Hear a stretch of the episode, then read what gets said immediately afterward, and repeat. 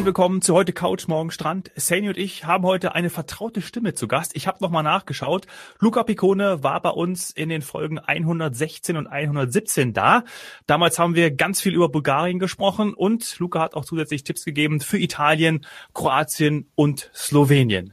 Heute reisen wir mit ihm in das Piemont. Hi Luca. Hallo, ihr beiden. Hallo. War das richtig? Muss ich direkt fragen. Heißt es das Piemont? Ja, ah. ich habe extra nachgeschaut. Oh, es geht sofort los, sofort was gelernt. Ich hätte den Piemont gesagt. Jetzt kann ich ja noch mal was äh, nachlegen. Wisst ihr, warum der Name Piemont, wo das herkommt? Also das ist eigentlich Ai Piedi dei Monti, yes. am Fuße der Berge. Und das war geografisch und das, daher kommt der Name. Ah. Also, Natürlich, jetzt wo ja. du sagst, ganz klar für alle, die Latein oder romanische Sprachen äh, können, ich hab's, ich hab's mir so noch nie auseinandergelegt. Ich hab's, ich, ja, ich, ich hab's und ich muss das direkt zu Eingang, äh, zu Eingang sagen. Ich hab's natürlich äh, im Ohr aufgrund der Kirche. Und ich weiß nicht, wie es euch Zuhörern geht, wann ihr das erste Mal mit dem Piemont, äh, Entschuldigung, mit, äh, was ist es dann? Äh, jetzt haben wir mit hier mit das trotzdem dem, da sind wir ja trotzdem ja, maskulin, da haben wir ja in Deutschland nichts anderes für sprachlich. Also ähm, Neutrum wird dann zu äh, maskulin, also mit dem Piemont zu tun gehabt haben. Kleine Deutschstunde. Äh, und zwar durch die Werbung der ganz berühmten äh, Praline mit Kirsche und Schnaps. und äh, ich, ich freue mich so sehr auf diese Folge, denn ich war noch nie dort und ich möchte unbedingt hin, weil die Zuhörer wissen es, Genuss ist, ist ganz vorne bei mir. Und ich habe das Gefühl, äh, im Piemont gibt es alles. Es gibt irgendwie nichts, was es nicht gibt. Es gibt von Trüffel über eben dann auch die Schokoladenseiten, da sprechen wir noch drüber, ähm, Wein, äh, Wurstwaren, ach eigentlich einfach alles, was La Dolce Vita ausmacht. Und deswegen, ja, ich freue mich absolut auf diese Folge und äh, Luca wird uns jetzt äh, mitnehmen. Einmal, wo sind wir geografisch ähm, und das andere, was ist gerade sagen wir, in aller Munde im wahrsten Sinne des Wortes. Jetzt gerade ist Trüffelhochsaison, oder? Ja, jetzt ist genau der Zeitpunkt, so Oktober bis Ende November. Mhm. Und das ist äh, die goldene Zeit ja von dem weißen Trüffel von Alba. Mhm. Und äh, ist natürlich diese weltberühmte Delikatesse. Also und man weiß ja auch, ähm, erstens schmeckt sie natürlich fabelhaft, aber die hat auch ihren Preis. Ja, das, das wollte ich jetzt fragen. Also äh, der Unterschied nochmal zwischen weißem und, und dunklen Trüffel, äh, aber da gibt's den weißen und der ist sauteuer. Der ist dann schon der ganz Hunderte besondere. Euro Unterschied. Hunderte. Ja, natürlich. Also, ja. also wenn du da ein paar Kilos. Ist aber auch lecker. nee, also das ist jetzt genauso die Zeit und es ist natürlich auch, dann gibt's auch den einen oder anderen, der vielleicht sich mehr mit dann mit Piemont auseinandergesetzt hat und natürlich dann auch diese Trüffelreisen macht, mhm. die, die natürlich spannend sind.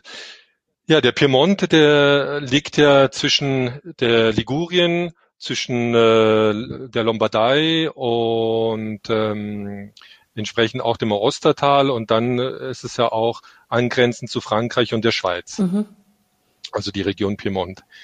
Und ist eine, eine weitläufige äh, Region und äh, wie du vorher gesagt hast, es ist, äh, es ist so ein bisschen so, finde ich, eine unaufdringliche Region. Man kennt sie vielleicht nicht so stark, aber sie bietet extrem viel und hat äh, nicht nur jetzt vom Genuss her, hat auch wirklich traumhafte Landschaften. Also man findet dort diese auch sanften und wunderschönen Landschaften. Dann gibt es ja im Hintergrund eben diese, ähm, die Alpen, Atom, wirklich atemberaubende auch hier äh, Panoramablicke, die man da hat und ähm, und auch viele viele prunkvolle historische Häuser. Man hat viele auch äh, kleinere Dörfer oder einfach mhm. so Residenzen, prächtige, die auch restauriert wurden. Man hat so eine Mischung zwischen äh, Bauernhäusern und Bauernhöfe, Agriturismi, aber man kann genauso auch dann in den Alpen dann auf eine Almhütte gehen. Also es ist eine unglaubliche Mischung und dann hat man so Städte wie Turin. Ja. Und du hast schon Residenzen gesagt. In einem Vorort von Turin hat in einer Residenz, benutze ich das Wort nochmal, Cristiano Ronaldo ja die letzten zwei Jahre gelebt, denn er hat ja bei Juventus Turin gespielt. Und da äh, habe ich auch mitbekommen, dass ganz viele Menschen dorthin gepilgert sind, nur wegen ihm. Ja, also das ist ja auch, auch nochmal etwas, vielleicht wo nochmal mehr Touristen hinzugekommen sind, aber du hast es schon gesagt, ähm, im Vergleich zu anderen Gegenden Italiens ist das Piemont touristisch dann noch nicht so sehr erschlossen beziehungsweise auch nicht so nachgefragt, kann man das sagen? Ja, definitiv. Also wir spüren das ja auch jetzt, ähm, wenn wir die verschiedenen Regionen in Italien dann auch hier anbieten, ist es ganz klar, sind es die, die Inseln, ob das jetzt zum Beispiel Sardinien, Sizilien oder bei uns natürlich auch sehr stark Kalabrien oder dann Gardasee, Südtirol. Aber Piemont äh, ist wirklich überschaubar von den Zahlen. Schade, denn in Wahrheit habe ich jetzt gemerkt, muss man ganz oft auch durchfahren. Und das ist, äh, ist dann äh, ja fast schon äh, ähm, einfach, wie soll man sagen, äh, da lässt man was rechts, links liegen, was ein Besuch wert ist oder ein Umweg wert ist. Ich habe mir angeschaut, wenn ich zum Beispiel an die Côte d'Azur möchte und ich komme eher so aus dem südlichen Bereich Bayern etc. Mhm. pp. Äh, oder was weiß ich, Provence. Also man, man fährt durchs Piemont und ähm, oder, oder kommt vielleicht auch, das war ein, eine Erkenntnis von mir, äh, am Lago Maggiore schon am Piemont vorbei. Oder ja. ist dann mhm. sogar schon, wenn man auf dem Westufer, am Westufer ist, glaube ich, auch schon im Piemont. Also äh, ja, genau richtig, weil der gesamte Westufer gehört dann zur Region mhm. äh, Piemont. Und ja. Und das ist ja auch vielleicht auch die lebendigere mhm. oder bekanntere Seite vom Lago Maggiore mit so mhm. Orten wie Stresa oder dann hast du auch äh, ja die borromäischen Inseln, äh, Isola Bella, die man da besuchen kann. Also es ist wunderschön. Ja, ich muss auf jeden Fall diesen Stopp einlegen. Das habe ich für meine nächste Route äh, auch schon eingeplant. Ich habe auch so romantische Bilder jetzt, seitdem ich mich damit beschäftigt habe, von Märkten im Kopf. Also zum einen jetzt gerade im Moment durch die Trüffelsaison ähm, hört man ja von großen Märkten oder bekannten Märkten, wo dann wirklich Tausende von Euro für für weißen Trüffel bezahlt wird. Aber die Märkte gibt's, so wie ich es jetzt verstehe, auch ganzjährig oder nur dann halt nicht mit dem weißen Trüffel. Die gibt's auch ganzjährig, ganz genau. Ähm, der Weiße ist natürlich etwas ganz Besonderes und da ist es einfach diese Zeit, die man einfach so festlegt in diesen zwei Monaten.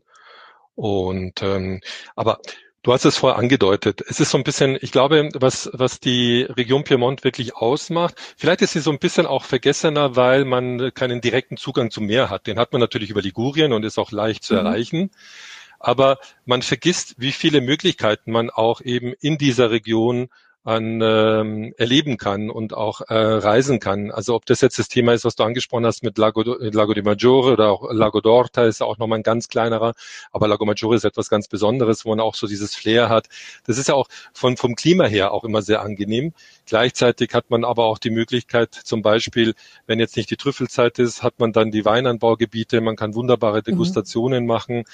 Äh, die ganze Slow Food, also dieses, diese ganze Tradition und diese Kultur, die kommt ja aus dem Piemont raus. Also entsprechend auch, ähm, vielleicht hat es der eine oder andere stärker schon gehört gehabt, also dieses einfach auch nicht nur der biologische Landanbau, aber eben qualitativ und einfach auch diese mhm. Langsamkeit mhm. und auch im Tourismus eher die Langsamkeit und ähm, dieses, ja. dieses Genießen auch einfach das ist ähm, etwas, was einfach so ein bisschen auch in dieser Region zu spüren ist, egal wo man hingeht. Ja. Also mehr Qualität als Quantität. Ja. Also nicht, dass ich sonst sagen will, dass auf Quantität gegangen wird in anderen Regionen, aber man findet sie eigentlich so, wie ich mir das jetzt mal angeschaut habe, wenn man auch Weingüter und so recherchiert, dann ist es, ist es sehr, geht man sehr auf Qualität. Und, und das bringt mich, und natürlich, wie du auch gesagt hast, nachhaltigen Anbau. Es bringt mich aber auch dahin, dass es vielleicht eine Region für Kenner ist mhm. und auch für Menschen, die bereit sind, das zu bezahlen. Also wenn jetzt vielleicht wir, ich sage jetzt mal so, in, in, in West- und Süddeutschland das nicht auf dem Schirm haben,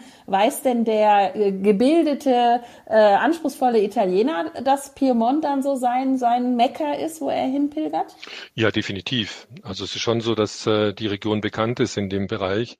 Und gerade auch, das ist vielleicht auch etwas ja, Gesamtitalien hat ja auch immer so ein bisschen dieses Thema, gerade bei Lebensmitteln oder auch eben beim Essen, beim Genießen, diese Qualität, also diesen Qualitätsanspruch. Und dadurch, dass dort auch dieses Low Food eben äh, geboren wurde, ist es etwas, was ähm, doch sehr gerne auch ähm, äh, entsprechend auch von den Italienern genutzt wird. Also gerade jetzt auch die aus der Ecke aus der Lombardei. Ja. ist es ja so, dass dann äh, gerade äh, alle, die Mailänder beispielsweise, die gehen natürlich gerne auch mal nach in den Piemont, in das Hinterland auch, ja. Und ähm, natürlich dann auch nach, äh, nochmal nach Ligurien runter, wenn es ans mhm. Meer geht. Aber gerade so das ist Hinterland, wenn man jetzt drüber spricht, zum Beispiel mit Barolo, Bra, Alba, Asti, das sind ja alles so Orte, die von Mailand ja nicht so weit entfernt sind. Mhm. Und ja. alles Orte, die ich eher in flüssiger Form kenne. Auch da wieder. Wir haben uns seit Jahrzehnten äh, mit diesen Namen beschäftigt äh, und waren aber noch nie da und hatten kein Bild. Also ich zumindest hatte kein Bild im Kopf. Ich muss zugeben, wenn ich als, äh, ich, ja, ich hätte jetzt fast gesagt Jugendliche, aber nein, äh, natürlich war ich 18, äh, Asti getrunken habe. Damit hat man so als, als junges Mädchen quasi äh, den Einstieg gefunden, weil es ja doch auch süßlich ist. Ähm, dann ja. hätte ich niemals gedacht, dass ich da jetzt äh, Urlaub machen möchte, ähm, nachdem ich Bilder davon gesehen habe und, und von dieser ganzen Ecke. Also ähm, da kann natürlich sind, sind die Güter dann auch wieder ein, ein Botschafter oder die Marken oder, Mar oder, oder Sortennamen sind auch ein Botschafter. Also Asti ähm, oder ja, klar, Barolo ähm, als, als, als Aushängeschild für, für Rotwein. Ähm, ich glaube, das ist uns alle ein Begriff, aber wenn man jetzt jemanden fragt, wie sieht es denn da aus, wo der Barolo angebaut wird oder geerntet wird, dann müsste ich auch passen. Also ich stelle mir vor, hügelige Landschaft, Weinberge, ist das ähnlich wie Toskana? Was ist der Unterschied? Also ich finde schon, man hat ja diese, also man nennt sie ja lange, es gibt jetzt äh, Wasserlange, äh, Alter lange. Mhm. Und ähm, die beiden sind jetzt so, also das eine ist dann das gebirgige, das Alter, und Bassa ist dann diese Ecke hier, wo wir gerade drüber sprechen, mhm. auch mit den Weinanbaugebieten. Und das ist schon sehr sanft. Das sind sanfte Hügellandschaften. Ich finde sie zum Teil auch ähnlich wie in der Toskana, vielleicht manchmal sogar ein bisschen grüner, meiner Meinung nach. Ah. Und ähm, finde ich sehr, sehr, also es ist wirklich, ähm, wenn man so entlang fährt äh, durch diesen Hügellandschaften, ist es ein Traum. Und äh, man kommt natürlich auch immer wieder in diesen Orten, wie es der ganz Italien auch gibt, aber gerade auch hier so diese kleineren Orte, wo halt immer wieder entweder dann ein, ein, ein Palast ist oder äh, es ist dort einfach eine Festung oder es ist immer etwas Besonderes dann auch, ähm, was man dort erleben kann. Und dann gibt's natürlich äh, auch äh, wunderbare Restaurants. Ja? Mhm. Also mhm. es gibt ja von den Michelin äh, sehr teuren Restaurants. Ja die beispielsweise auch in so Klostern sind oder etc. oder vielleicht sogar auch ein, ein Relais, also so Boutique-Hotels, die daraus entstanden sind und dann dazu auch natürlich so eine, eine mhm. Sterneküche. Aber genauso gibt es auch dann die Osteria, die einfach äh, gibt es ja genügend, äh, die familiär geführt sind, die ja. wirklich top sind. Also bei dem Stichwort Osteria meldet ja. sich dein Hund wieder, Luca. und bei genau. Osteria frage ich mal jetzt den Experten, was ist denn die, der Unterschied zu einem Restaurant? Denn das weiß nicht jeder. Kann der Luca uns mal kurz erklären? Ja, die Osteria ist sozusagen ein bisschen so äh, ein, das ist nicht wirklich, das ist etwas die einfachere, also die sogenannte einfachere Küche. Mhm. Ja, und die meistens auch immer so ein bisschen dieses Gefühl ist, dass es ein Familienbetrieb ist und dass dann eben auch man, das ist ja auch oft dann ähm, die Hoffnung mit, dass die Mama dann kocht und äh, mhm. ja. das ist so etwas dieses, wo du oder sagst, du kannst dort, ja genau, oder die Nonna. Und am besten dann schaust du immer, wenn die Karabiniere vor, vorher davor geparkt haben, dann weißt du, da kann man hingehen und gut essen. äh, so ungefähr ist es dann. Also das ist so ein bisschen so diese Mischung. Also die, die Osteria ist eher einfach, aber eben trotzdem sehr schmackhaft. Und es ja, kann manchmal ja auch sehr traditionelle, genau, Gerichte ja. dort geben. Ich bin großer oh, ja. Fan. Also ich, wenn ich in Deutschland auch sehe, Osteria, dann ist das äh, mein Go-to-Place. Dann gehe ich lieber dahin äh, als in eine Restaurante. Ich habe da sehr viele gute Erfahrungen mitgemacht. Ich, ich mag auch das, das Typische. Und ähm, das suche ich dann natürlich auch, wenn ich unterwegs bin.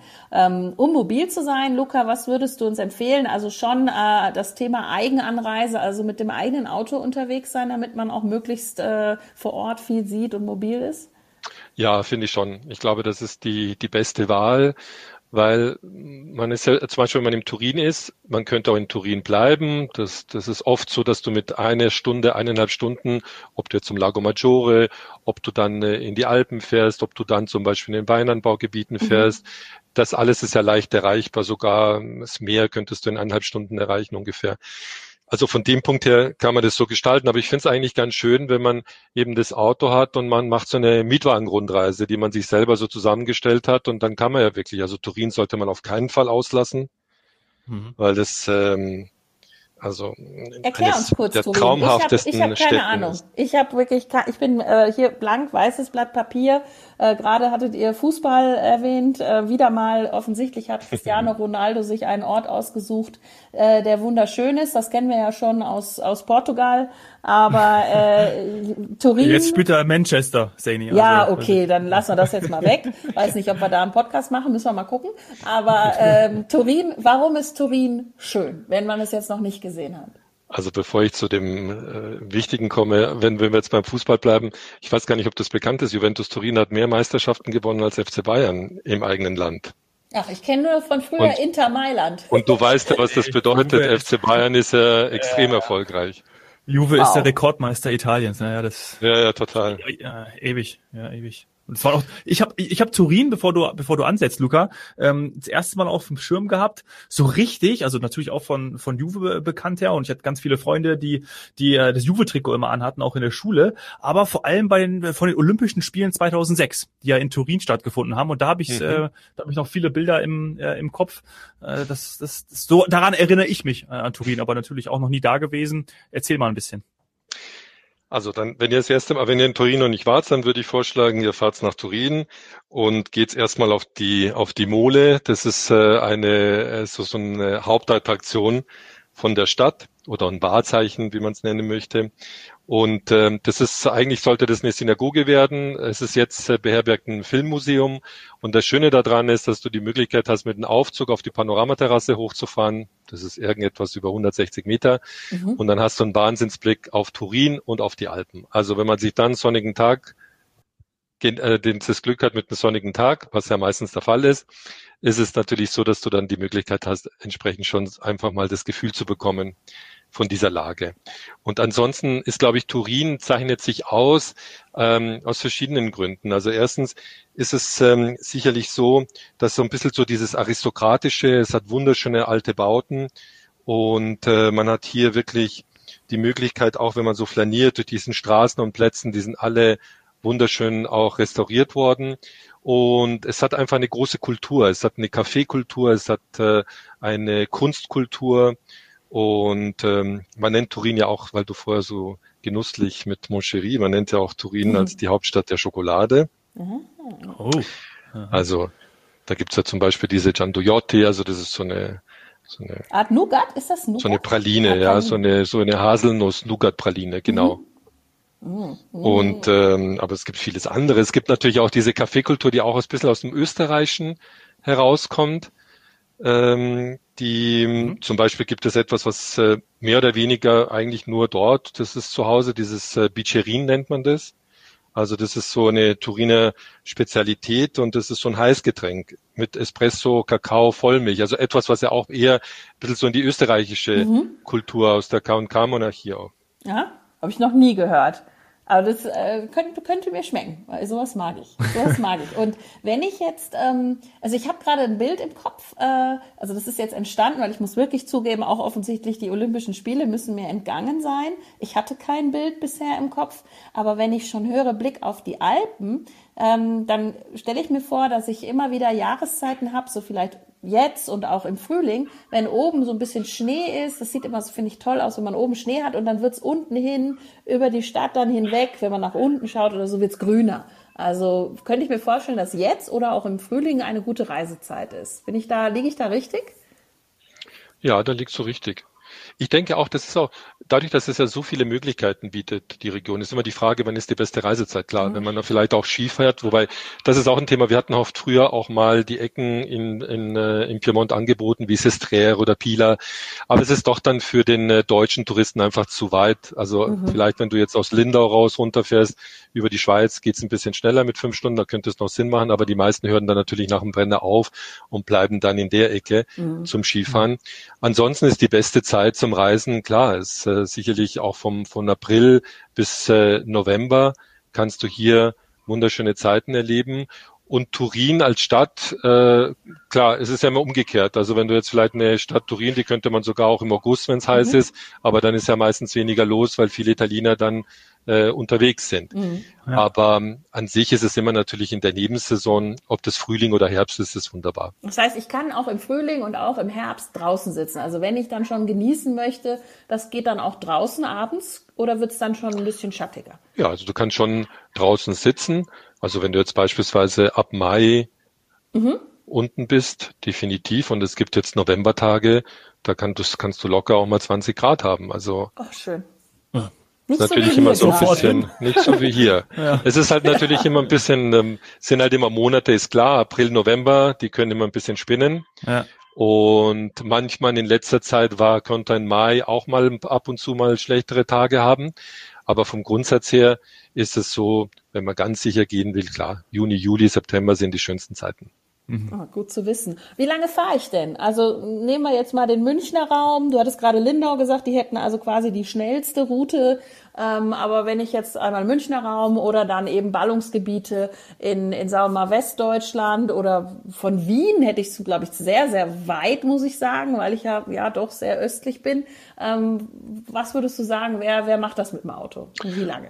Ja, Wien wäre schon ganz schön ein Stück. Also äh, von München aus wären es so ungefähr um die sieben Stunden sieben, siebeneinhalb. Ja. Ja. Je nach Fahrweise. Aber dann trotzdem also, Brenner. Und Brenner, wäre das trotzdem die Brenner-Autobahn, die man dann erstmal nimmt? Ja, das wäre ja. die Brenner-Autobahn, genau. Und dann kommt es natürlich drauf an, ob du jetzt eher nach Turin fährst. Da fährt man meistens dann über Mailand nach Turin. Da kann die Strecke Verona-Mailand auch natürlich immer, äh, ist nicht immer verkehrsoptimal. Da kann schon auch das ein oder andere dann bisschen länger dauern. Oder wenn man jetzt eher in den Süden runterfährt, also so die Richtung Alessandria, vielleicht Asti, da könnte man auch über Alessandria fahren, dann wird man über Brescia fahren. Das ist eine Autobahn, die ist kaum befahren. Also von Brescia runter sozusagen Richtung Alessandria oder in Anführungszeichen Richtung Genua, ähm, dann ähm, ist es so, dass du da kaum Verkehr hast in der Ecke. Hm. Dann ja. nehmen wir die Route. So, und ich habe wieder was gelernt. Ich habe immer Brescia gesagt oder Brescia oder sowas. Das ist, wir sind jetzt gerade südwestlich vom Gardasee, oder? Die Autobahn meinst du auch in den Ort. Bre Brescia? Genau. ausgesprochen? Ja, also im Grunde fährst du ja runter beim Brennerer, dann Verona, ja. dann geht's rüber rechts Richtung Mailand und dann kommt Brescia zuerst, kurz danach. Und von Brescia runter dann kannst du nochmal abbiegen und fährst so Richtung Genua, Richtung Alessandria, also Piemont, Aless Alessandria gehört zum Piemont und dann kann man von dort aus weiter runter nach Genua. Ah, okay.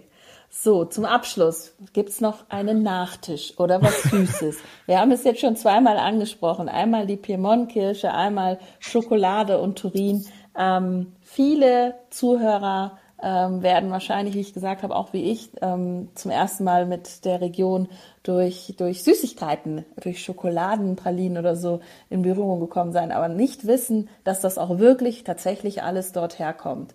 Ähm, ich habe erst vor ein paar Jahren mir das Thema nochmal angeschaut. Ich, ich weiß nicht, wie es euch geht. Als Kind hat man so das Gefühl, man will alles irgendwie ver, ver, also wie sagt man, einheimsen. Also ich hätte eigentlich früher gesagt Kinderschokolade, weil ich meine, der Name liegt, ne, liegt, einem ja nahe, liegt ja nahe. Kinderschokolade kommt aus Deutschland oder genau gesagt aus Frankfurt, wo ich geboren bin, wo ich wusste, da ist irgendwie die Firma. Ähm, in Wahrheit ist Kinder aber eine Tochter von Ferrero, also eine Tochtergesellschaft von Ferrero. Und Ferrero wurde im Piemont gegründet. Ein, ein, ein Bäcker, ein Chocolatier hat äh, quasi Nutella dort auch erfunden. Und das ist alles aus dem Piemont. Also die ganzen Sachen, wo Ferrero und Kinder draufsteht, das haben wir dem Piemont zu verdanken. Ähm, und jetzt ja, wird eigentlich noch mehr klar, was da, äh, da wird auch immer noch produziert, da kann man auch Werksbesichtigungen machen und so weiter. Also ich finde das interessant, weil das begleitet uns, ja, muss man sagen, das ganze Leben. Ja. Dominik, wir wissen jetzt, was wir der Seni als Geschenk, wenn zu Weihnachten. Eine Führung. Bitte, Eine keine, Führung. bitte, bitte, bitte nur die Führung. Ja. ich muss Abstand nehmen von, äh, von äh, zu viel Produkten. Das wird jetzt schwer. Davon. Wird schwer vor Thailand ja. vor allem. Aber, und das habe ich auch äh, vorhin kurz erwähnt, es gibt eine neue Sonderedition und wir kriegen hier kein Geld, wir machen hier keine Werbung. Es gibt gerade irgendwas mit Piemont-Kirsche und Orangenlikör. Also wer doch mal wieder was aus dem Piemont äh, äh probieren will, was man dann auch problemlos im Supermarkt bekommt, ich kann es nur empfehlen. Das ist so eine Club Orange Edition. Ja. Und ansonsten Vielen Dank überhaupt, dass es das Piemont gibt. Ich glaube, es ist einfach ja ein Genusshimmel. Ähm, und, und Luca, dass du dich da so gut auskennst und uns da mitgenommen hast, weil, wie gesagt, ich hatte gar keine Ahnung. Sehr gerne. Vielen Dank für die, für die Schokolade, vielen Dank für den Fußball, vielen Dank für diese Genussreise. Luca, bis bald. Wir freuen uns, wenn du das nächste Mal bei uns bist. Danke dir. Gerne. Ich danke euch. Ciao. Bis bald. Ciao.